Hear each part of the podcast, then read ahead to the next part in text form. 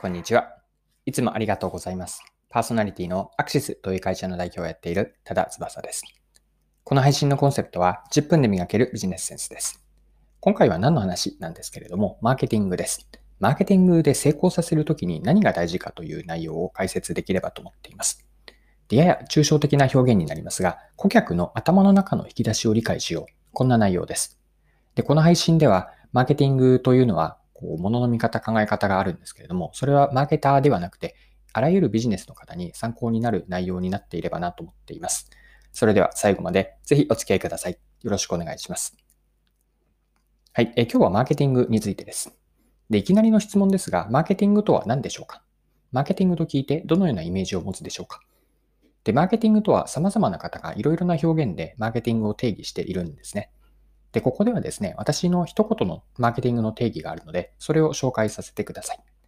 マーケティングとは顧客から選ばれる理由を作る活動全般です。もう一度言うと、マーケティングとは顧客から選ばれる理由を作る活動全般です。でここで言っている選ばれるというのは、お客さんから買ってもらえたり、使ってもらえる、来店される、指名されるといったことを指しています。で、ポイントは選ばれるなんですね。じゃあ選ばれるとはどういうことなのかをより掘り下げてみていくと、別の表現をすれば、お客さんにとって何かしらの良いこととか、嬉しいことがあるから、つまり価値があるから選ばれるんですね。で、他ではなくて自分、あるいは自分たちが選ばれるには、顧客にとって何かしらの他にはない独自価値があるから、これが選ばれる理由の本質的なところではないかと、本質ところなんじゃないかなと思っているんです。はい。では、さらにですね、もう少しこの選ばれるのメカニズムを掘り下げてみましょう。選ばれるためにはどうなっていればいいでしょうか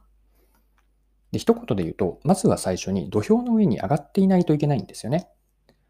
もう少しマーケティングの文脈で表現をすると、顧客が何かをしようとふと思った時にありますよね。その時にお客の頭の中に選択肢というこう引き出しがあって、その引き出しの中に入っているかなんですね。で引き出しの中には一般的には複数のこう選ばれる候補、まあ、選択肢があるんです。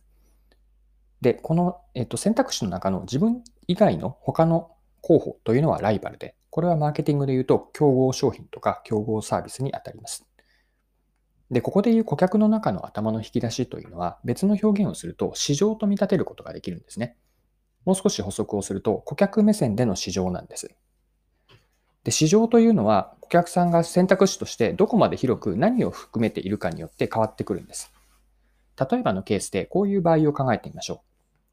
じゃあもしある人が健康になりたいと思ったとします。で、まず健康になりたいと思った時にどんな選択肢、どういう候補を思い浮かべるでしょうか。例えばこの人は思い浮かべたのは食事に関してだと思います。まあ、食事から健康になれるということで、例えば野菜を中心とした食事をサービスできる宅配サービスを思い浮かんだりとか、あるいは健康に関するサプリメントですね。まずはこれが頭の中の引き出しとしてこう思い浮かんだとします。でさらに、この人は健康になりたいという選択肢をより広がっていったんですね。具体的には食事以外にも運動とか睡眠も大事だよなと思ったんです。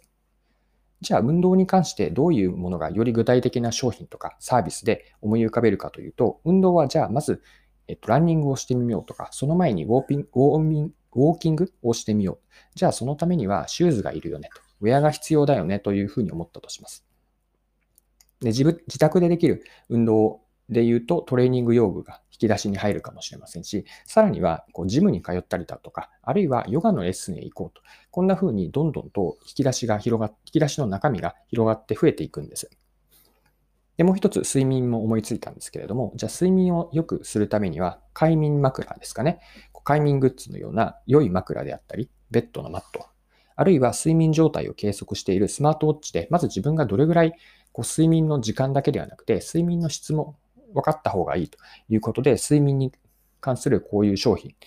以上のように健康になりたいと思った時に、最初は食事だけだったかもしれませんが、運動に関するもの、こう睡眠に関するもの、さらにそれ以外にもといった感じで、こう引き出しは充実してくるんです。で、これを選ばれる側に立場を変えてみると、それだけ競合が増えて、競争環境は激しくなったわけなんですね。で、この時に自分たちが、じゃあ、そうですね、健康食品の会社でサプリを提供している立場だと想定してみましょうか。で、この時に自分たちの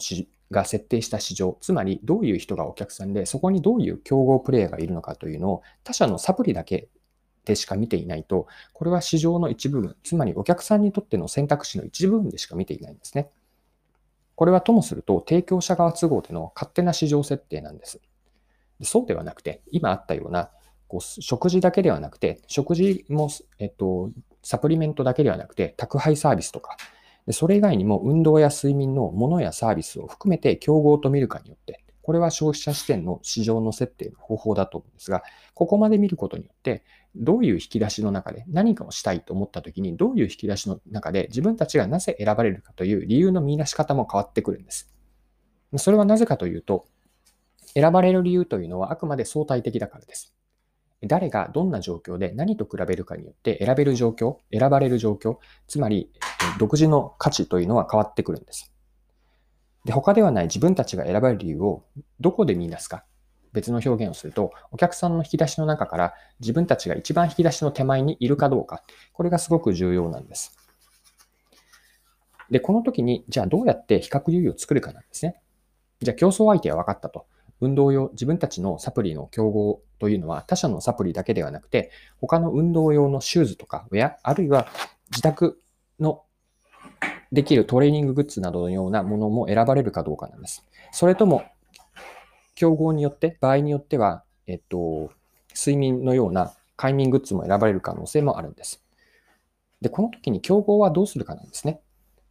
で、と、時には競合だけではなくて、競合かも、えっ、と、競合だけではなくて、協業、こうパートナーになるかもしれないんです。具体的には、運動後にも取ると良いサプリをセットとして販売するとか、寝つきが良くなる成分が入ったサプリメント、こんな理由、こんな選ばれる理由にすれば、シューズや快眠グッズというのは一緒に選ばれるパートナーにもなり得るんです。で、このように大事なのは、なぜ自分が選ばれるか、その選ばれる環境を相対的に理解することです。で相対的に理解するためには、お客さんの頭の中の引き出しを想定することが大事で、何をしたいときにその引き出しが現れるか、でその引き出しの中身は何が入っているかですね。入っているものは自分たちと、それと競合です。そしてその中から自分たちが選ばれる理由を、他ではなくて自分たちが選ばれる理由を見出していく。これがマーケティングで成功する秘訣で、市場を見るときの消費者観点、顧客観点での市場設定とか、競合設定、あるいは自分たちが選ばれる理由、まあ、独自価値を見出していくやり方です。はい。え今回も貴重なお時間を使って最後までお付き合いいただきありがとうございました。この配信のコンセプトは10分で磨けるビジネスセンスです。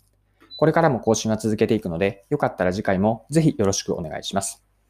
それでは今日も素敵な一日にしていきましょう。